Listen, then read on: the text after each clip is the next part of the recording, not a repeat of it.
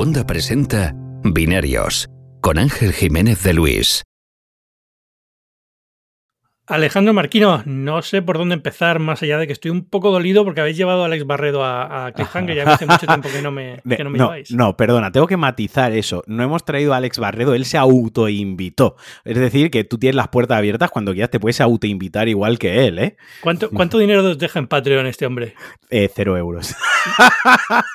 O sea, el coste para autoinvitarse a uno de los podcasts más escuchados en España es cero euros al. Muy bien. Pero mandar preguntas, que nos manden preguntas y nos troleen, eso sí que tiene coste. Eso sí, ¿no? Nada, ahora, ahora, ya, ahora ya dicho esto, tal cual, el, eh, te voy a adelantar aquí en exclusiva. Nuestro próximo invitado es la persona de España que más veces ha cogido el COVID y gracias a él van a encontrar la vacuna, gracias a su sangre, que es Matías S. Zavia. Es el siguiente invitado. El siguiente serás tú, ya está. Muy bien, O sea, venga, perfecto, ya me lo, me lo apunto ya en, en la- en la agenda. Pero bueno, en fin. Ah, ¿Qué tal todo?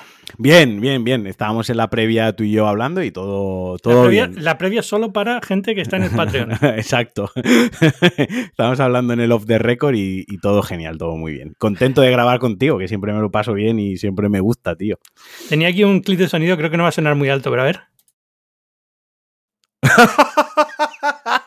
sí que ha sonado, ha sonado perfecto. Ha sonado, ha Me he, me- me preparado aquí el clip junto con los, con los- Nunca los uso, pero tengo aquí también los, los típicos de, qué de chulo, radio.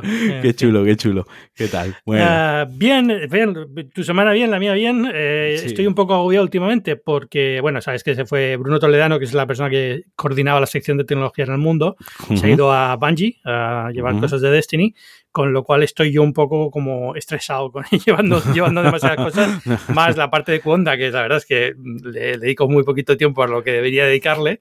Y, y más tu vida, más, tu vida. Que eso de ser padre, que parece que no, pero ya te, te quita tiempo un, bebé. Co- ya comerás huevo cuando seas padre, ¿no? O sea, es, es mentira. En mi vida he comido menos que ahora. ni dormido. Ni dormido menos que ahora.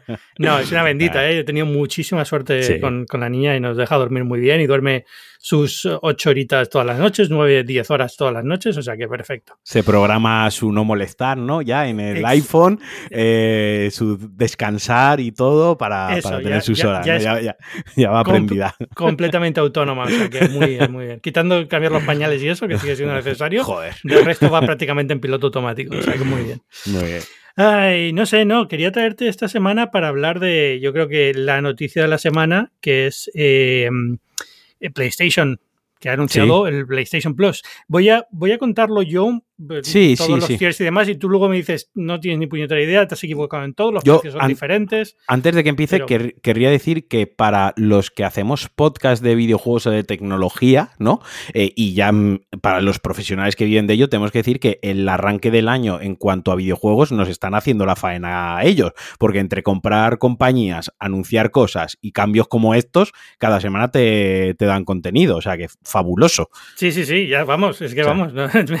tú codec y tal, vamos, estáis a Claro, el por, día por eso. O trabajando. sea, Pero, pero bueno, os, os comento un poco, ¿vale? Yo comento lo que, va, lo que va a pasar. Que a partir de junio, PlayStation Plus, PlayStation Plus, como queréis decirlo, si lo decís en inglés o en, o en- en español, inglés seccionado, eh, pasa a costar lo mismo para los que quieren mantener el mismo tipo de servicio, que es eh, 9,99 al mes, creo, e incluye los dos juegos que te regalan todos los meses, el juego multijugador y demás, pero añade dos servicios extra que vienen un poco a fagocitar lo que era PlayStation Now, ¿no?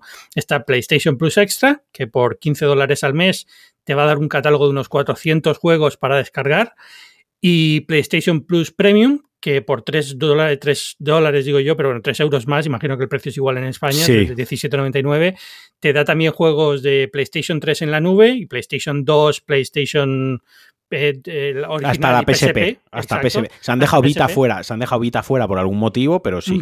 Una cosa curiosa esto, esto amplía el catálogo como a 700 juegos así. Una cosa curiosa es que los de PS3 son solamente por streaming y el resto sí lo puedes descargar. Imagino porque no pueden emular PS3 por alguna razón, eh, mientras que las otras sí la pueden emular. Entonces, bueno, ahí, ahí queda. Pero bueno, en general esto, 400 o 700 juegos depende del plan que tengas.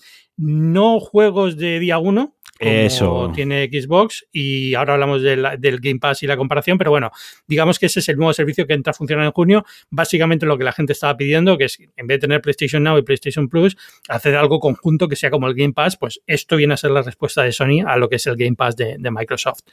Que recordemos, 9.99 te da el Game Pass para PC o para consola, eliges Sí. y por 15 dólares o 15 euros tienes el Game Ultimate que te da PC, consola. 13 es en España, ¿eh? Ah, incluso 13, más joder, barato. incluso más sí, barato, sí. tío. Bueno, y esos los meses que no te los regalan por un euro, ¿vale? Eso, Pero, eso aparte. pero, pero bueno, digamos que te, te- te- te da PC y consola y más lo de EA Play y demás. Con lo cual, yo, sinceramente, a mí me parece bien que Sony mueva ficha, pero me deja un poco frío el anuncio. No sé cómo lo ves Mm, tú. No, no, yo estoy totalmente de acuerdo contigo porque, primero, esto es un parche. Esto no es realmente sacar, eh, para mí, no es una competencia al Game Pass. Eso es, esto es un parche porque saben que lo tenían que sacar, lo reclamaba la comunidad, saben que el Game Pass está haciendo unos números buenísimos, está, le está funcionando bien a Microsoft y, joder, en Redmond tontos no son. Eh, Si les está funcionando este modelo de negocio, por algo será. Y si su apuesta de futuro a, largo plazo es esa, por algo será. Entonces, PlayStation tenía dos servicios, como tú bien decías, el Plus por un lado, el Now por el otro, que muchos usuarios de los dos eh, ni siquiera coincidían. Habían usuarios que el Plus para jugar online, ¿no? Y los del Now, pues porque tienen los juegos que podían jugar en streaming y tal y cual. Y aquí lo que están haciendo es un parche que, como tú dices, a mí también me deja frío, porque al final lo que interesaba y lo que importante son los lanzamientos de día 1, ¿no? Es donde está el peso. Al final Microsoft es donde se lleva la, la tostada en los lanzamientos de, de día 1. Que me digan que añade un catálogo de hasta 400 juegos de los mejores títulos para Play 4 y Play 5, que es la nota de prensa que nos han mandado a Sí. todos, ¿no? Eh, y de esos 400 títulos solo te maticen eh, los que vienen de salida, que son el Miles Morales, el Returnal, el Mortal Kombat 11 y el God of War, por ejemplo, Sí. donde, se han, donde se han dejado Demon Souls, por poner un ejemplo, donde está un The Last of Us, que también entre ahí, ¿no? De, de lanzamiento, algo así. Pues de entrada te deja, te deja frío. Y a mí no me acaba de convencer. Yo como target objetivo, por ejemplo, el otro día pensaba, digo, ¿cuál me pillaré del...? Porque lo tendré que probar, lo quiero probar. Yo al final me voy a por el plus extra. A mí que me dejen jugar juegos de PlayStation 1, mira, ¿qué quieres que te diga? Sí, que a estas alturas. A estas alturas, mm, yo qué sé. Eh, Sony ha justificado lo de que los juegos día 1, los juegos día 1, mm, sus exclusivos no estén día 1, lo ha justificado de una manera que nos te puede gustar más, te puede gustar en menos, estar más desacuerdo, estar mm, en más desacuerdo, pero, paso, mm, pero bueno, yo le veo una lógica. Ellos han dicho que, a ver, un juego tiene un coste muy importante, ¿no? Eh, y para hacer el tipo de producciones que ellos quieren hacer, no pueden poner el día uno el juego en un servicio de suscripción. Ellos tienen que seguir vendiendo el juego.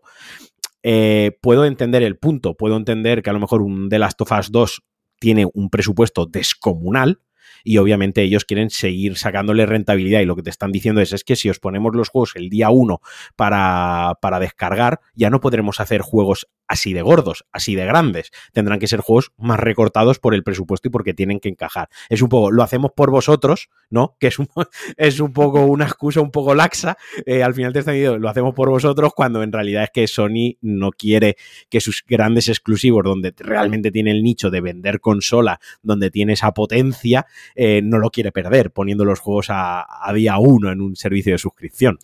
Yo no, yo no sé si perderían tanto. A ver, Microsoft ha hecho estos mismos números y a ellos yo creo que les empieza, se empiezan a dar cuenta que les salen los números. Creo, ¿eh? No sé.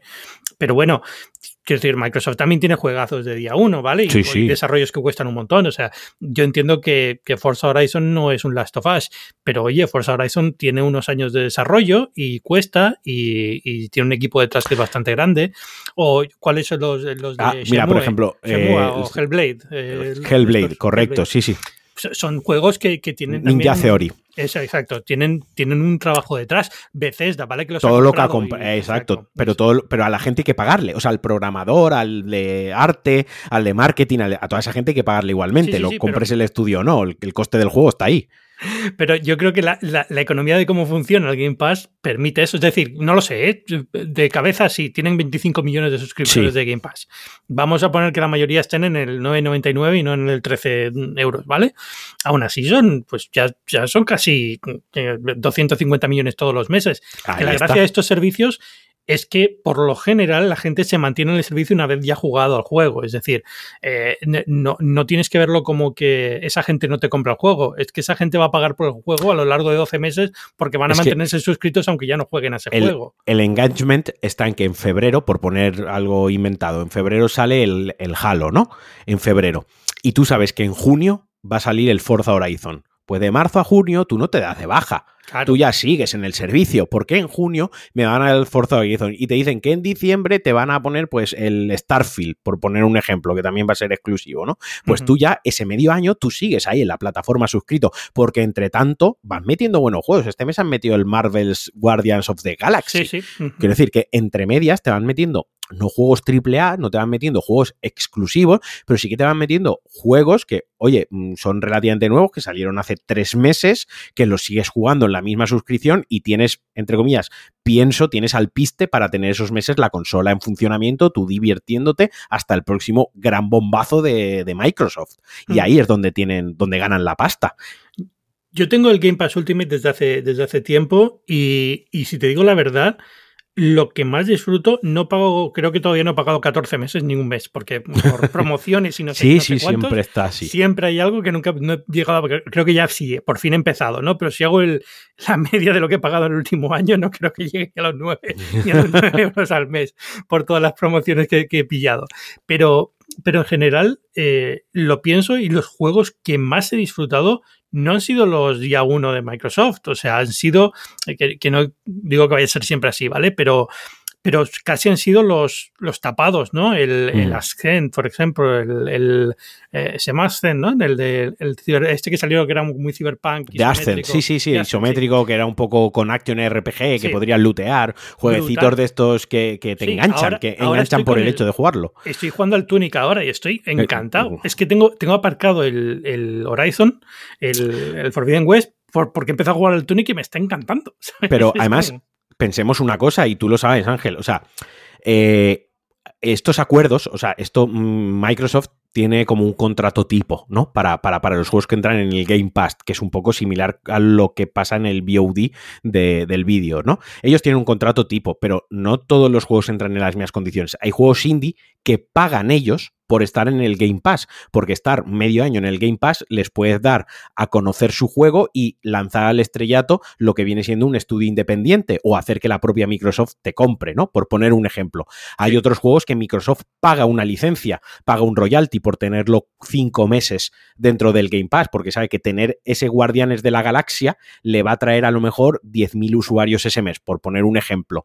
Eh, cada lanzamiento tiene un acuerdo, o sea, no todo le cuesta dinero a Microsoft, también cobra dinero por tener un juego puesto en el Game Pass. Esto pasa un poco como cuando hacían las presentaciones del E3 y hacían un reel de tres minutos de los juegos indie, ¿no? Que si sales en ese reel, pues ya sabes que la compañía pues va a despegar un poquito y, es un escaparate. O el Rocket League mismo, el ejemplo, Rocket League no lo conocía nadie, lo regalaron en el Plus y como era un juego gratis, pegó un petardazo, se hizo famosísimo y ahora se están hinchando a ganar dinero pues con todas las microcompras que hay dentro del juego, con las expansiones, con las skins y demás. Entonces, cuando este tipo de servicio de suscripción y en concreto el de Microsoft juega mucho con, con, eso, con el engagement, la retención de los usuarios, a este lo doy a conocer y cobro, a este pago tanto porque me interesa, o sea que es más complejo que simplemente de Microsoft seguro que pierde dinero con esto, ¿no? O sea, es mucho más complejo. A ver, incluso si pierde dinero es lógico que lo pierda al principio para construir la base de, usuarios y luego ya puede ganar dinero, ¿no? Netflix tampoco ganaba dinero con el vídeo bajo demanda al principio y ahora vete a saber, yo creo que sí ahora ya no he mirado las cuentas, pero probablemente ya le salga cuenta, ¿no? Pero, pero al principio era como una unidad pérdidas, pues esto imagino que es lo mismo, ¿no? Además, en consola estamos más que acostumbrados a ese modelo de perder dinero al principio para luego ganarlo, ¿no? Claro, no, no, sí, sí. Por eso que no, no, lo veo, no lo veo mal. Evidentemente, Sony ha tenido que hacer números y Microsoft ha tenido que hacer números. Las dos son grandes empresas y juegan con lo que juegan, pero, pero la sensación que me da sobre todo es esa. Yo cuando vi el anuncio de, de Sony, decían 400 y pico juegos. Y dije, bueno, lo ganan en catálogo, ¿no? Tienen 400 y pico y creo que, que Game Pass tiene como 100, 100 y pico. Y luego lo miré, no, no, el Game Pass tiene ahora 400. Sí, sí, no, no, tiene una barbaridad. Tiene una barbaridad. pero, pero fíjate cómo están las cosas que Microsoft, en, en, todo el material de marketing que tienen en la web y tal, solo ponen más de 100 juegos. Yo creo que empezaron con más de 100 y se han quedado ahí, no lo han actualizado, pero ya van por 400 y largos. O sea, pero, es alucinante. Es que creo que tampoco Microsoft la campaña de publicidad del Game Pass, el marketing para darlo a conocer, para dar a conocer ese modelo de, de, juego, ¿no? Yo creo que ese trabajo él ya lo ha hecho, o sea, ya la gente sabe lo que es el Game Pass, ya sabe que van entrando juegos y saliendo juegos y creo que ya su marketing ya no va tanto por decir tenemos 400 juegos o tenemos más juegos que Sony o tenemos tal, sino el, el juego que entra este mes es tal, ¿no? Este mes van a entrar estos dos juegos donde ellos refuerzan y yo sí que creo que a día de hoy con los números que tú has dicho, los 25 millones de suscriptores, eso es rentable, o sea, que son 250 millones eh, todos los meses. Y un juego como Red Dead Redemption cuesta hacer 200 millones. O sea, por hacer la analogía muy, y es más complejo, pero en un mes pagas un Red Dead Redemption, en la producción de un Red Dead Redemption. Eh, al final le, le, renta porque además Microsoft lo que busca es que una cosa que sí que no tiene Sony y está fuera de su alcance de momento es el ecosistema Windows. Es decir, tú pagas el que tú estás diciendo, pagas el, el tope de 13 euros, ¿no? El Ultimate este y puedes jugar en el PC, pero es que la partida te la sincroniza y del mismo juego puedes seguir la partida en tu Xbox Series S, no te hace falta ni tener la más, la más tocha, ¿no? Y además, luego puedes seguir jugando en el xCloud. Si quieres, desde una tableta, desde un iPad, con un mando Bluetooth, puedes seguir la misma partida. Ese ecosistema que ha creado Microsoft alrededor del Game Pass con sus ordenadores compatibles, su sistema operativo y sus consolas, es algo que a Sony se le escapa. No tiene. Es un poco extraño, ¿eh? porque otra cosa que esperaba era que Sony permitiese hacer algún tipo de descarga en PC, ahora que tiene juegos en PC, hmm. eh, permitiese hacer algún tipo de descarga en PC con el, con el, a lo mejor con el más premium, ¿no? De los planes. Puedes, hacer, puedes jugar a los juegos en streaming. En remoto. En PC, en remoto. y, en, remoto desde la PlayStation, como, como usando el PlayStation Remote. Que esa parte, por ejemplo, la tiene mejor resuelta, yo creo, Sony, que, que que Microsoft, bueno, eh, entre comillas, eh, la tiene mejor resultado porque yo soy usuario de Mac y no hay aplicación de Xbox remoto en Mac y si la hay en... Tienes que usar el navegador, ¿no? Tienes que usar el navegador del, Safari. Y, es por cloud, no es como, no, es, no, hay forma de, remotamente acceder a la consola que tienes en tu misma red de casa, digamos. Sí. ¿Vale? Eso es un poco la, parte que me fastidia porque me gustaría poder jugar en la pantalla del ordenador ahora que tengo el ordenador bueno, temporalmente, tengo el, Mac Studio, eh, pues me gustaría poder jugar en la pantalla del Mac Studio a la Xbox sin tener que irme a la televisión, ¿no? Pero bueno, en fin, tampoco la tengo al lado. O sea, mm. estoy en mi man cave aquí con todo alrededor, pero bueno. Eh, eh, y entra dentro también lo que quería hacer era poder jugar a juegos de Xbox al mismo tiempo que hacer Twitch con un setup más o menos fácil. No es tal y como lo tengo ahora es imposible y me lleva me, tiene loco esta parte de Microsoft, pero bueno, con Sony es mucho más fácil. Pero no sé, eh, yo entiendo el valor que tiene porque aunque no sean juegos de día uno, siempre hay una posibilidad de descubrir juegos. Sí. Porque yo, por ejemplo, ahora eh, me vas a matar, tío, pero he empezado, eh, me, acabé el God of War hace tres semanas. ¿Te gustó? Me encantó, me encantó. Ahora, te digo cuál es el truco. Jugué en modo historia. Ah, claro.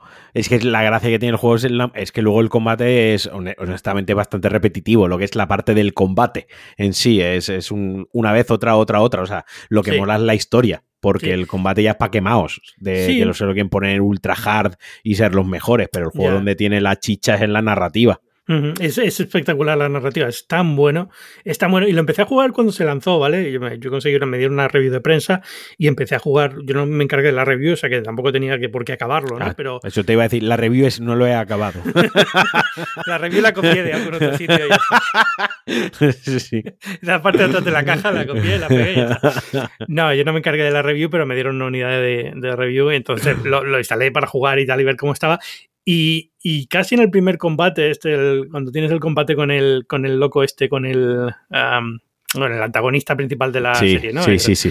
Eh, pues la sensación que me dio es, es, como lo dejo, porque me frustraba mucho, ¿no? Me frustraba mucho ese combate, entendiendo que era parte de la introducción, básicamente era el tutorial, no iba mucho más allá, pero me frustró tanto que lo dejé. Y justo ahora, cuando me dio por pasarlo, eh, porque vamos a decir esto, PlayStation lo estaba regalando, o sea, lo, está está dentro de los juegos estos que con PlayStation Plus, actual, actual sí. Sí, en Play 5, solo en Play 5. Es decir, los, usuarios de Play 5 dentro del Plus tienen como un bonus que le da un catálogo, creo que es son 12 o 13 juegos. Tienen Persona 5, el Resident Evil, eh, tienen este, el God of War, tiene el The Last of Us 1, el Bloodborne, tiene como una selección de 10, 15 juegos que si nunca has tenido una PlayStation y tu primera consola es la PlayStation 5, en primer lugar, en, enhorabuena, has conseguido una PlayStation 5 y además es tu primera consola, o sea, se han alineado los astros. Y lo segundo son juegos esenciales. Es decir, oye, mira, todo lo que te has perdido los últimos años, más o menos está condensado aquí con esta Final Fantasy 15 también, o sea, como varios géneros, ¿no? Con esto puedes empezar a introducirte a lo que, a lo que es PlayStation como, como videoconsola. Sí, está muy bien porque cubren muchos géneros y digamos que cubren lo que te da la suficiente base para entender cómo funciona el mundo del videojuego hoy en día, ¿no? El tipo de juego que te vas a encontrar, eh, por qué la industria está moviéndose a estos tipos de juegos y demás. Con lo cual, más o menos queda cubierto todo y está, está bastante bien. El catálogo es, a ver, siendo, bueno, decir gratis, no es gratis, cuesta lo que cuesta PlayStation Plus, pero digamos que ya lo estás pagando, pues te da igual, ¿no? Hmm. Eh, y, y, yo lo tenía en físico, pero al final, y tengo una Play 5, con lo cual puedo leer el disco, ¿no? Pero, pero al final era como me lo puedo descargar ya, voy a jugarlo, que me lo dejé medio olvidado y lo disfruté una barbaridad. O sea, me ha encantado. Me parece una historia brutal. No sé si porque me ha pillado justo con recién nacido y todo esto. habla, mucho, habla mucho de ello, sí. Exacto, de ser padre y el rol del padre, no sé qué, pero me Eras, Lo veías y dices, guau, soy yo, literal. literal. pero, pero no, pero está, está fantástico. Me, ha encantado y me ha dado muchas ganas de, la, de, cuando salga la, la, secuela, pues jugarlo también. Y luego me he empezado con el Bloodborne, pero mm, He liado, he liado, a Paco de vuelta, a Paco de vuelta, me acabo de tomar un café con él antes de empezar a grabar contigo y me, justo me estaba contando que ya ha matado al primer boss de, del Bloodborne y de la sensación de cómo le está molando descubrir el juego, ¿no? O sea, por eso decía que es un catálogo el Essential que para que recoge muy bien lo que son varios tipos de juegos para gente que a lo mejor no es tan hardcore, porque siempre pensamos que cuando vemos estas cosas del PlayStation Plus Esencia, lo que ha presentado PlayStation o el Game Pass, y yo, por ejemplo, lo veo desde los ojos de un hardcore gamer, ¿no? Yo soy de los que se va al Elden Ring, al game, bueno, a la tienda del rótulo morado que no nos ha patrocinado el podcast, y está a las 8 de la mañana y esperando para su copia física, ¿vale? O, y lo mismo con el Horizon y con el Gran Turismo, pero realmente somos los menos. O sea, ya en el parque de consolas que hay y lo extendido que están los videojuegos ya a nivel de entretenimiento, de ocio y de cultura, no todo el mundo juega todo el día de lanzamiento. Entonces, para que una persona le metan 400 juegos de catálogo, una persona que le da igual jugar un juego el día que sale que jugarlo medio año después, porque hay mucha gente que no tiene ese ansia, no tiene esa prisa o no tiene ese FOMO por perderse el juego de lanzamiento, estas cosas están de puta madre y al final son las que lo sustentan. Al final las suscripciones de Game Pass es eso. Gente que también le da igual jugar juego día uno que, que jugarlo tres meses después o descubrir el juego un año después. Sí, yo no soy muy ansias de eso. Y además, como, como Paco de vuelta, empezaba a jugar a, Bloodborne ahora, pero yo tengo justo la sensación opuesta. Eh, yo me frustré, también tenía el Bloodborne prácticamente de salida, ¿vale? Eh, si no de salida, al poco tiempo me lo compré. Pero nunca lo llegué a jugar. O sea, jugué y me frustraba muchísimo, no, me, no encajaba con, con el estilo de juego que son los Souls en general. Ah, digo esto después de haberme pegado una paliza al Tunic, que es un Souls-like, ¿vale? No es exactamente igual. No, no, pero, pero, pero, tiene las mecánicas y demás, ¿no? Vale. Y, pero, pero no casan conmigo. Y, y siempre he escuchado a la gente diciendo, inviértele tiempo, la cosa cambia, eh, va a mejorar pues lo siento, tío. O sea, le he metido tiempo. Eh, he pasado el boss eh, primero, he pasado el boss segundo, he pasado el puñetero padre Gascón, que es imposible. lo he pasado después de sudar, después de mirar mil tutoriales, después de descubrir un truco que alguien puso de mira, lo puedes arrinconar aquí, ya no te hace nada. Entonces, gracias a eso lo he pasado y después de pasarlo, es cierto que cuando la historia ha avanzado un poco más, estoy más contento, pero la mecánica que noto en los Souls, y esto va a ser un poco una una crítica en, en, general a todos los Souls y para los amantes de los Souls como tú, probablemente sea como escupirte a la cara, pero te voy a decir igualmente. Eh, es una opinión, ¿vale? Tú puedes tener una opinión completamente opuesta a la mía. Es incorrecta, pero la puedes tener. Correcto. Pero, pero básicamente la, lo que me da la sensación es que es tan frustrante pasar un boss que se convierte en la única recompensa. Es decir, cuando he pasado ese boss, es, es una sensación muy buena, lo he matado por fin. Eh, ahí está, ahí está, eso es lo que mola pero ya he perdido el hilo de la historia. No sé por qué tenía que matarlo. O sea, he perdido ya el, concepto de qué es lo que estoy intentando lograr aquí, además de matar a este señor. ¿Sabes? Y, y, yo sé que son juegos que tienen mucho lore, pero son juegos que creo que no tienen muy buena historia. Es decir, tienen un lore muy bueno, pero no tiene una narrativa a lo largo de la.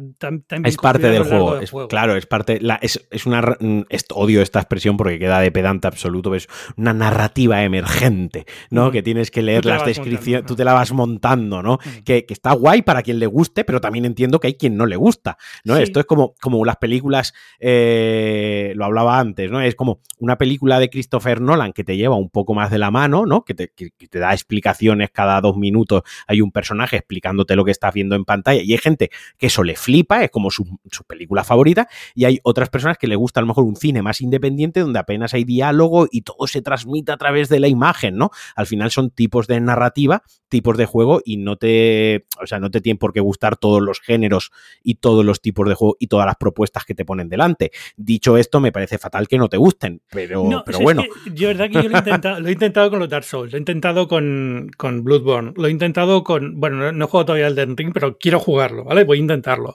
Quiero jugar, eh, Sekiro no he jugado, quiero jugarlo. Eh, yo estoy dispuesto a darle tantas opciones, tantas oportunidades al, género como sea posible. Pero no he llegado a ese punto de, de, decir, bueno, eh, por fin he hecho clic a juego conmigo. Y por fin hay cosas que sí han hecho clic y hay cosas que por fin entiendo por qué me frustraba tanto al principio y ahora sí puedo moverme más. Es decir, al principio lo pasaba fatal con el enemigo más común del juego, el que se supone que es el fácil. El fácil. Exacto, lo pasaba pero terriblemente mal y me ponía muy nervioso. Y ahora ya por fin entiendo cómo se hace y pues, no pasa nada, ¿no? Lo eh, juego, digamos, cómo se tiene que jugar y eh, ya sé cómo funcionan los parries, ya funciona. pero es que pero es que me, aún así no consigo que conecte al nivel que ah. quiero que conecte, porque me, impresiona tanto el mundo que ha construido alrededor de Bloodborne, por ejemplo, el mundo victoriano este de terror y tal, que quiero de verdad meterme en él y no consigo que me meta. A ti te mola Lovecraft, a ti te mola la, literatura clásica también, que, bebe de, todo eso, de ese Drácula de Bram Stoker también, ¿no? Esto es muy, y muy, además, eh, la inspiración victoriana es muy centroeuropea, ¿no? Que se, aleja, ¿no? A lo mejor de lo más ah, ah, eh, oriental y demás. Son juegos que son, pues, castillos medievales, o sea, todo está centrado en la fantasía medieval europea, que es algo que tenemos nosotros muy, muy de cerca también. Eh, pero yo entiendo que tienes que entrar en las dinámicas, también te tiene que pillar en un buen mood, ¿no? A lo mejor tu mood es, ahora no tengo paciencia, pues porque duermo poco, porque voy hasta el culo, porque me queda otra sección, ¿eh? no sé qué, y ahora le tengo que dedicar paciencia al juego también, ahora el juego también exige de mí más energías y a lo mejor por eso Good of War te mola, porque te lo pones en modo historia, te relajas, va chilling, ¿no? Eh, te lleva de la mano en el sentido que es como una peli interactiva, más relajado y te evade, y sin embargo Bloodborne o un Soulside o Elden Ring, si te metieses con él, pues sí que es verdad que requiere un esfuerzo por tu parte, una paciencia, una energía, una frustración y a lo mejor no estás en ese mood, que, también es importante. No, sí, probablemente sea algo de eso, ¿vale? Me da mucha rabia porque siento como que me quedo al margen de la conversación global, ¿no? Y es como, eh, además en algo que se supone que, yo llevo, yo tengo 43 años y llevo jugando desde que tengo 6 años a, videojuegos, es decir, no es que sí, esto nuevo, ¿no? Eh, pero, pero la sensación es esa, es como que me estoy perdiendo algo que debería no perderme porque es parte de la conversación en mi círculo. Es decir, yo no me gusta el fútbol, no me gustan los deportes, no me gusta tal, pero los videojuegos me gustan y por alguna razón no consigo pues que este juego que le gusta a todo el mundo que le gustan los videojuegos, le gusta menos a mí. Y es muy pues extraño, es una sensación muy rara. Ahora que hablamos de Bloodborne y ya para cerrarlo, ¿puedo anunciar algo? ¿Me dejas aquí? Eh, estamos, estamos, no, sí, unas cuantas veces. Nunca lo he jugado. Este, todo este todo esto tengo una copia de Bloodborne firmada por Miyazaki, pero todo es pose. No, nunca he jugado a ninguno. Eh, Nacho Cerrato de Codec, también de aquí de Cuonda, de la casa, y yo estamos preparando un especial Bloodborne para Cuonda bastante guapo, bastante alargado, donde vamos a entrar en la narrativa, en la historia, las mecánicas y estamos preparando el guion. O sea que se va a venir un podcast bastante chulo entre, entre Nacho Cerrato y yo. O sea, tengo la suerte de, poder grabar con Nacho, algo así. Yo creo que dice mucho de mi nivel como de, de como CEO de la compañía que me estoy enterando justo ahora de me, parece, genial. Te, estás enterando, te estás enterando tú y todo el mundo, porque yo llevo esas cosas cuando preparo especial y tal, las llevo muy en secreto, ¿no? Me gusta cuando ya lo tengo medio cocido la idea y ya lo tengo con la otra persona, ya sabemos que lo vamos a por dónde tirarle y tal, ya, ya lo digo, pero creo que puede quedar algo muy chulo entre Nacho y yo hablando de Bloodborne. Ya te digo yo que cuando te lo escuches, dices, yo voy a jugarlo y me lo acabo. otra, exclusiva de binarios, tío. Este, este podcast es increíble. O sea, la cantidad he dado desde que he empezado. pues nada, muy bien, ¿no? A ver, ya, por quitar el tema de Bloodborne, simplemente porque es una frustración mía y por eso quería comentártelo, porque sé que a ti este tipo de juegos te, te encantan, ¿no? Pero, sí, sí. Pero, entiendo, eh, entiendo la frustración. Este fue el juego con el que yo conocí a Miyazaki, porque cuando se anunció, yo estaba en, no sé si era un E3 o un, no, recuerdo cuál, qué conferencia era, pero, o si estaba en Japón, a lo mejor es un viaje a Japón de una Sony. Esto se, esto se anunció en una Sony, esto lo anunció Sony. Sony en, un evento, un evento de Sony. Sí, no sé si era la Japan, eh, relacionado con la Japan Week, o una cosa así, pero bueno, algo había, no, no sé por qué era un evento de Sony, yo estaba o en Londres o en Japón, ya no recuerdo, pero bueno, sé que Miyazaki vino y nos contó esto y yo dije, ¿este señor quién es? Tiene el mismo nombre que el de Estudio Ghibli y no sé quién es. y, y me enseñó un juego y digo, ah, pues está muy bien. Y creo que otro periodista de Meristation me contó, estos son unos juegos muy buenos, pero que son muy difíciles.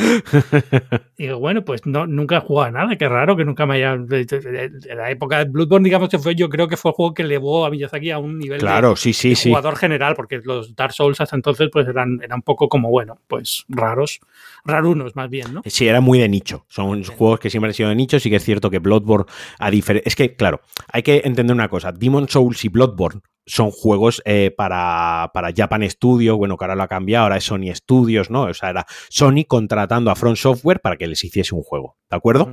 Eh, mientras que Dark Souls 1, 2 y 3, eh, Sekiro y Elden Ring vienen bajo el brazo de Namco Bandai como distribuidora, ¿de acuerdo? Entonces, eh, es importante marcar la diferencia porque obviamente el alcance de marketing, pese a que Bandai Namco pues, es conocidísima porque entre otras cosas pues tiene los derechos intelectuales de, Dragon Ball y de Naruto, por ejemplo, ¿no? no solo para videojuegos, sino para hacer figuritas también y toda la historia y toda la pesca y los juguetes, pero obviamente Sony es una maquinaria de marketing, es una maquinaria de venderte juegos, se dedican a ello, ¿no? Entonces, claro, Bloodborne exclusivo, Miyazaki, que ya vienen de tener eh, Demon Souls que ya es de culto, Dark Souls 1 que es de culto, Dark Souls 2, y ahora te digo, eh, Bloodborne solo para nosotros, y te lo anuncio así y te lo vendo súper bien, obviamente ya pone a Miyazaki, lo pone ahí arriba, lo eleva, lo pone en todos los focos y ya es conocido por todos, como tú dices, acercas el juego ya a todo el mundo. que luego todo, todo el mundo lo compras y lo devolviese, pues bueno, mucha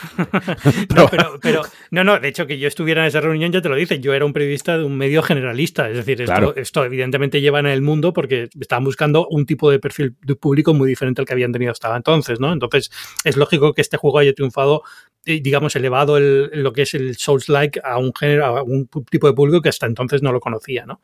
Eh, pero no sé, pero ya te digo, es, es, un juego con el que tengo una relación un poco extraña que me, da mucha rabia que nunca me haya, me haya gustado y voy a seguir dándole oportunidad porque ahora que ya por fin he avanzado un poco en el juego, pues por lo menos voy a seguir avanzando a ver hasta dónde llego, ¿no? Pero, pero y todo el mundo me dice que la primera fase, la, la primera escenario es lo más difícil, los primeros bosses son los más difíciles, que luego se mejora mucho. sí, sí, sí, sí, sí. Y, y, tú también mejoras mucho como, como jugador y como persona. Bueno, tú como persona no, porque eres excelente. Más Bloodborne no te va a hacer mejor persona, a lo mejor mejor jugador. A lo mejor peor, persona. A lo mejor peor persona. exacto, exacto. Sí, sí, sí. sí. Acaba asesinando a alguien. en fin. Estaba pensando que había algo más eh, de, juegos así que esté jugando últimamente, pero es que realmente estoy con el Túnica al 100%, tío. Cuando enganchas un juego así es un placer también, es un gusto, no hace falta que sea un juego conocidísimo, ¿no? Sí, me da eh, mucha rabia porque justo llegó más o menos cuando conseguí mi copia de, Horizon y Horizon a mí es un juego que me encantó. También otro juego que no jugué, que tuve desde el día 1, pero no jugué hasta mucho más adelante y luego lo disfruté enormemente. Y... Haces bien, ¿eh? Porque Horizon mm, eh, lo han actualizado y lo están actualizando cada 15 días y están arreglando muchas cosas. Entonces, cuando tú juegues el Forbidden West, igual que yo, que lo dejé de lado por el Den Ring, vamos a jugar ya a la versión sin bugs que de misiones secundarias y sin tonterías. O sea que a veces mm, vale la pena. Yo es que estoy un poco cabreado con ese tema. Tengo que decir que ando un poco quemado con, con ese. No, no, no. Ando algo quemado con ese tema y, me voy a explayar en algún momento grabando algo porque me molesta. Porque eh, si tú te comprar el día juego, o sea, penalizan a quien se compra el juego el día 1. Penalizan a quien se gasta 80 euros en el juego. Porque tú tienes el juego y tú te lo pasas la primera semana, porque estos juegos en realidad si no tienes, si te pones a pincho, ¿no? Si te pones, te dura una semana el juego, ¿de acuerdo? Y tú te lo has comido con bug, con no sé qué caidita gráfica, con no sé qué tontería no es, y el que lo juega tres meses después ya está jugando el juego arreglado y encima lo ha comprado más barato porque estaba de oferta tres meses después y la experiencia suya es mejor que tu experiencia. Eh, pues joder, estás penalizando un poco, ¿no? A, tu eh, comprador, tu usuario fiel que te lo compra el día uno. Que entiendo que la tecnología ha avanzado, ya se lanzan así los juegos, ya damos por sentado los parches día uno, ya damos por sentado que los juegos se van parcheando semanalmente cuando falla una cosa, pero sí que es verdad que al final llega un momento y dices, ¿por qué el que lo juega la primera semana tiene una experiencia peor? porque objetivamente es peor, si no, no harían una actualización, no harían un parche de mejoras, eh, porque lo tiene que jugar peor que el que lo va a jugar dentro de medio año. No sé, si, no sé si me he explicado bien. No, Igual... bien, bien. Yo creo que hay una idea. Bueno, yo creo que deberíamos hablar con Jim Ryan de Sony y decirle que lo que deberían hacer a partir de ahora es que el juego salga perfecto el día uno y que vaya poco a poco poniéndose peor. Y vaya eh, ahí está. No, de hecho, Jim Ryan lo que debería hacer es primero llamarme a mí, enseñarme el juego sentarse conmigo y que yo le diga, venga, va, sácalo. Tú sabes lo que pasó con Demon Souls, tío, cuando, cuando eh, compraron, cuando Sony les encargó Demon Souls y tal, la primera vez que le pusieron Demon Souls a los directivos de Sony, el CEO de Sony por aquel momento lo, lo jugó y les dijo, que mierda, no dijo qué mierda es esto porque son japoneses, pero voy a hacer la interpretación, lo voy a adaptar, eh, ¿qué mierda es esto? El juego no está acabado, el sistema de combate está roto. Y le dijeron, no, no, no lo has entendido. El juego es así. Ya, pero es que me ha matado el primer boss, no puedo pasar de la primera fase. Y le dijeron, sí, sí, es que el juego es así. Y entonces los de Sony dijeron, ¿cuánto dinero ya hemos metido en esto? Tanto. Y dijeron, bueno, mira, pues ya está, que lo acaben, se lanza, podemos recuperar el dinero que podamos recuperar y lo damos por perdido, ¿no? Y luego, luego fue lo que, lo que conocemos a día de hoy, que sale el Den Ring y la cabeza pierde, la gente pierde la cabeza, ¿no? pues eso es lo que tiene que hacer Jim Ryan, llamarme a mí primero y darme una copia y decirme, ¿lo saco así o nos esperamos? no, pero me ha hecho mucha gracia la anécdota porque la sensación, la sensación que tengo siempre es este juego está roto, está roto. Este es un juego que si sale, saca Ubisoft este juego. Lo matan, los A, mí me gusta mucho. Montreal. Me gusta mucho cómo define Cucutras de Sandra, eh, cómo define los juegos de Souls cuando me ve jugarlos, porque dice, son juegos que, que, no sé, es como que huelen mal. Me transmite que el juego huele mal. me parece una descripción, tío maravillosa, ¿sabes? Porque todo parece que huele mal en ese juego. y es, muy importante porque suena a coña. Yo me río mucho, pero es muy importante porque realmente el juego quiere transmitir esa decadencia, esa opresión, ¿no? Ese, ese mal hecho, entre comillas, que parece que hay cosas que están mal hechas o están más descuidadas, es lo que le da toda esa atmósfera y resumirlo en parece que huele mal, algo que no te puede transmitir olor, como la tele, obviamente, de momento, mm. eh, me parece fabuloso como descripción, ¿sabes? 100% de acuerdo. Por cierto, hablando de cosas que huelen mal, venga, cambiamos así, ¿no? Que si no te tengo aquí una hora. No, y las que hagan eh, falta, dime. Eh, la otra noticia que quería comentar en este programa, vamos a centrarlo en dos cosas de videojuegos y, la segunda era esto de, Activision Blizzard, que por fin tienen... Eh, han llegado a un acuerdo judicial con el tema de los casos de acoso y van a pagar 18 millones de dólares a, los empleados. Eso sí que huele mal. Activision Blizzard... A ver, se veía quien sigue, tú que sigues la actualidad de los videojuegos, la cubres y demás, y, todos los que somos jugadores habituales, conocemos a Activision y sobre todo conocemos a Blizzard desde hace muchísimos años y le tenemos mucho cariño, ¿no? ¿No? Creo que cualquier old school gamer le tiene cierto cariño a Blizzard porque o ha jugado al World of Warcraft o ha jugado al Diablo o a lo que sea. Y todos notábamos, es cierto, que de hace unos cinco años para acá, como que la compañía no funcionaba, ¿no? Como que algo iba mal. ¿Qué, está pasando en Blizzard? ¿Qué está pasando en Activision Blizzard? Y claro, al final se ha destapado, por suerte, por supuesto, se ha destapado que eso era un estercolero de directivos y que había problemas internos muy grandes y muy graves dentro del, estudio.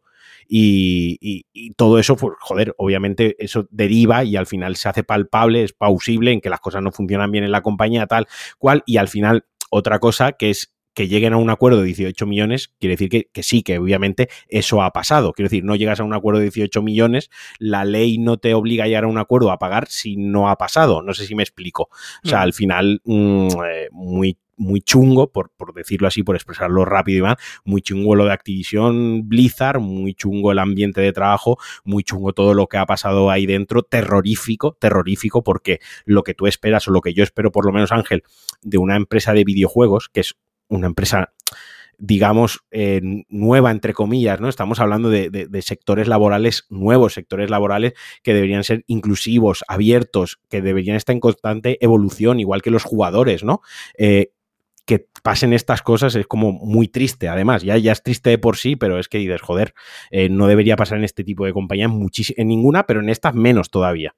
Ya, sí, ahí la, la cuestión aquí es, eh, bueno, evidentemente los que tienen un poco de historia de esto, tú lo has cubierto en, en alguno de tus podcasts, está en el mundo también en varias noticias, pero bueno, casos de acoso sexual, casos de acoso laboral. De eh, moving, ¿no? Que se llama en Estados Unidos se utiliza el moving, ¿no? La, la, expresión esa también. Durante muchos años, con quejas continuas que no se, no se escucharon y, y demás, y ha estallado todo un poco, eh, con el trasfondo también de la compra de, de, la compañía por parte de Microsoft y tal. Y lo, lo que me sorprende de todo esto es que sean 18 millones de dólares, porque creo que eh, entre todos los que estaban en la demanda les va a salir como 450 dólares por cabeza, digamos, la compensación. Y es como el Kotick, el CEO de Activision, se va a llevar 150 millones de dólares por no hacer nada, literalmente nada. Y estás llegando a un acuerdo con 18 millones de dólares, es que me parece como tan, no sé, tan poco. O sea, no, sí, sí, no, no. No, es porque, no, es porque, hay una cantidad para que poner estas cosas que lo solucionen, no la hay. Pero la sensación que me da es, es esa, ¿no? Es como. Es como. esto, esto no puede. Es, no hay un esto no es un castigo real para nadie. O sea, no, no, que va. Nadie, quitando a los cuatro que han perdido el trabajo, que, al fin y al cabo no solamente se merecían eso, sino mucho más, esto no es un castigo para Esto no es un castigo, esto más que un castigo, esto se queda en un reconocimiento, en, reconocimiento mal, me refiero, reconocimiento de, vale, se reconoce que, eso ha pasado. te puedes salir con la tuya fácilmente con estas cosas. Eh, sí, sí, es un reconocimiento de, vale, sí, mira, Tienes razón. Ha habido casos de, acoso sexual, ha habido casos de moving. La, no sé si igual meto la pata con la expresión. Es una, una expresión es frat boy culture, ¿no? También dentro de las empresas y tal, que se utiliza esa expresión en Estados Unidos. Eh, sí, ha pasado dentro de la. Ha pasado dentro de la compañía, pero ha costado solo 18 millones de dólares. Que para una compañía como Activision Blizzard, 18 millones de dólares es como para ti los 18 dólares que llevas para ir al KFC, básicamente. para, para, ponerlo en, perspectiva, para poner en perspectiva lo que son 18 millones suena mucho dinero para llegar a un acuerdo. Hostia, es que les ha costado 18 millones. Ya, pero es que no estamos hablando de una, una compañía indie, no, estamos hablando de Activision Blizzard. O sea, hmm. mm, la de millones que se meten ya solo mensualmente con la suscripción al WoW y las cartitas del Hearthstone. O sea, esto lo pagan con, dos días de tener los servidores enchufados. Es eso, o sea, sobre todo es, la, sensación de, que, de, que, el CEO de que Cotic se está llevando 150 millones de dólares. Es, terrible, es, terrible. 10 veces más de lo que cuesta esto. Y por, siendo él plenamente consciente, como acaba de demostrar en el juicio, que sabía que esto estaba pasando y tomó cero, cero medidas al respecto. Lo, que, lo que conocer que eso estaba pasando y tomar cero medidas al respecto lo convierte en cómplice. O sea, lo convierte en una parte activa mm. de, lo que ha sucedido. O sea, eso, esa perspectiva no, no hay que perderla. Otra vez, otra cosa es que Kotick no supiese nada, se enterase y él pierda el trabajo porque como CEO tú deberías enterarte de que estas cosas pasan, ¿no? Puede ser que no te entere, pero joder, diga, oye, dimito o me voy porque no he sido un buen CEO, porque yo tengo que cuidar por mi compañía, tengo que cuidar por, sobre todo, la gente que integra mi compañía, esto se me ha escapado, debería haber estado atento, dimito, me voy, cualquier cosa. Ok, eso sería una, una parte, pero no ha sido así, es que él lo sabía. Él lo sabía y lo consentía, obviamente, si no haces nada por, por, por impedirlo, siendo el CEO, que no eres, que no eres el Bedel, que no eres el segurata de la entrada de, de, la compañía, que eres el CEO, que tú puedes poner remedio a esto de hoy para mañana, mm. despidiendo a quien hace falta despedir y pagándole la indemnización que haga falta si de verdad quieres cambiar esto. Entonces sí, es una lectura triste. O sea, al final es una lectura muy triste la que se obtiene de esto. Pero bueno, no sé, no sé en qué va a quedar al final la cosa, porque no sé si esto se va, se va, han llegado a ese acuerdo, pero no sé si es eh, eh, muchas veces es fácil perderse en estos juicios legales porque son muchos y son complicados y, y, a lo mejor esto es un settlement para un juicio, pero hay otro de por medio. O sea, Además, esta, no, sé y no quiero hablar. O sea, esto no es cliffhanger. Yo me gusta cuando hablo de las cosas enterarme a fondo, pero sí quería comentarlo. Cabrón. Yo no, me, yo no, me, quedo en el titular. no, pero sí que. Y otra cosa también importante, cuando esto eh, esto la legislación estadounidense no es, por ejemplo, la misma que la legislación europea o española en última instancia, ¿no? En todo este tipo de sentencias y en este tipo de procesos judiciales. También hay que verlo desde, desde ese prisma, cuando lees la noticia desde España o cuando lees la noticia desde Estados Unidos. Cambia mucho. Este, esto, si hubiese sucedido en España, quizás la multa o, por así decirlo, la sanción o el acuerdo hubiese sido o, más alto o más bajo, no lo sé, pero diferente. Eh, Desde luego, por, porque la, la no sé mm. si más alto o más bajo, pero la legislación es diferente, ¿vale? Entonces también hay que poner en perspectiva eso, que, no es exactamente lo mismo. La verdad es que aquí el tema de Estados Unidos es que una vez te metes en temas judiciales, derecho laboral y demás, no es que sean especialmente progresistas, pero sí que lo tienen todo muy codificado, la forma en la que hay que relacionarse en el trabajo y demás. Ahí está, el corporativo. Yo no sé si en España a lo mejor ya muchas de estas cosas hubieran pasado bajo la alfombra y no. Yo, eh, eso es a lo que, por eso decía lo de eh, ni mejor ni peor, ¿no? No, no, no quería ponerlo ni en un mejor ni en un peor. Hubiese pasado de otra manera totalmente diferente. Sí que es verdad lo que estamos diciendo, que en Estados Unidos es muy importante hasta cómo, eh, y joder, es que hablo yo de cómo en Estados Unidos cuando eres tú el que, el, claro, es que me, me siento hasta tonto haciendo el comentario, pero en Estados Unidos. Claro, es que las compañías norteamericanas hasta tienen un, code, ¿no? O sea, tienen hasta como tienes que redactar los emails para los compañeros, muchas de ellas, no todas, pero muchas de ellas, pues hay una, digamos, un protocolo de cómo te tienes que referir hacia un compañero, hacia una compañera, o cómo te tienes que referir hacia tu equipo de trabajo, cómo tienes que siempre, pues, despedirte en un buen tono, ¿no? Deseando tal, tal, no sé qué. Todo esto en Estados Unidos sí que está mm, eh, más, no controlado, ni ni regulado, porque no, llega a ser una regulación legal, pero sí que es verdad que hay más concienciación de lo que es la, de cómo tiene que ser el entorno laboral y el entorno de trabajo. Está en, ese, en eso sí que va un pasito por delante.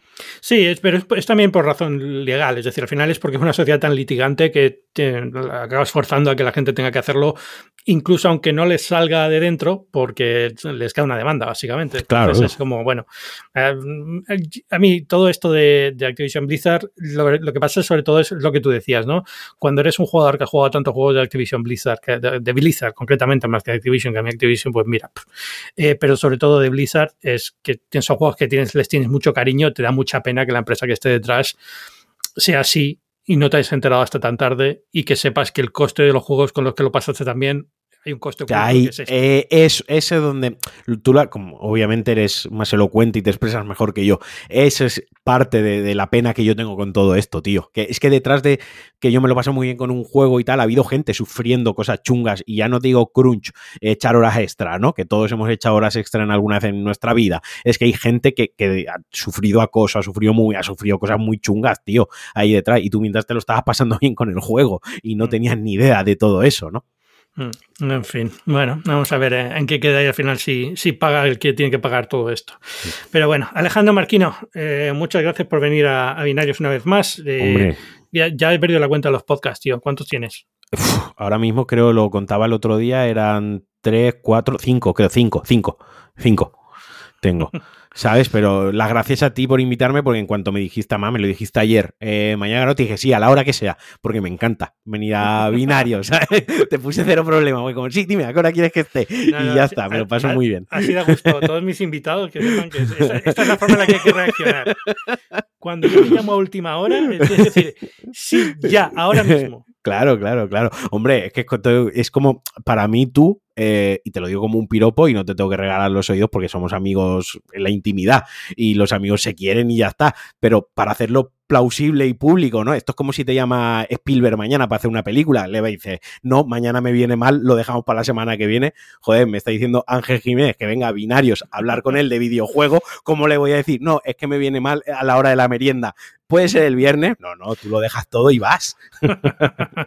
bueno, que sepa todo el mundo que te he tenido media hora más tarde de lo que, te convoqué originalmente por, problemas logísticos. Pero bueno, muchísimas gracias por venir. Venga. A ti. Y bueno, ya sabéis que yo soy Ángel Jiménez, esto es Binario, es un podcast de tecnología. A mí me podéis leer en El Mundo, me podéis escuchar en este podcast y de vez en cuando en algunos otros. Y nada, que volvemos la semana que viene. Chao.